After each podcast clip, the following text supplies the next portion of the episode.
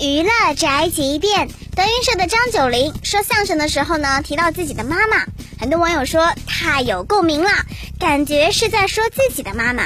比如我妈觉得只要她醒了，全世界的人就都醒了。几点了还不起？自己告诉妈妈几点了？八点半了，都十二点了。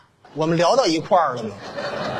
你妈叫你起来，你就起来，不就完了吗？起来之后您干什么？接着来呀、啊，没有痛快时候。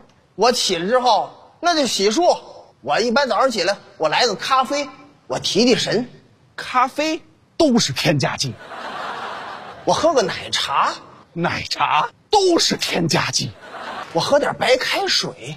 你终于学会养生了，我起来洗漱完了，瞧瞧手机。玩手机，对，扒开俩眼儿就玩手机。手机这玩意儿毁视力呀、对我都听妈妈话，把手机放，你拉开窗帘，你看看外边那绿树叶儿，缓解缓解。对对别气妈妈，把手机放下。好好跟妈妈聊聊天儿。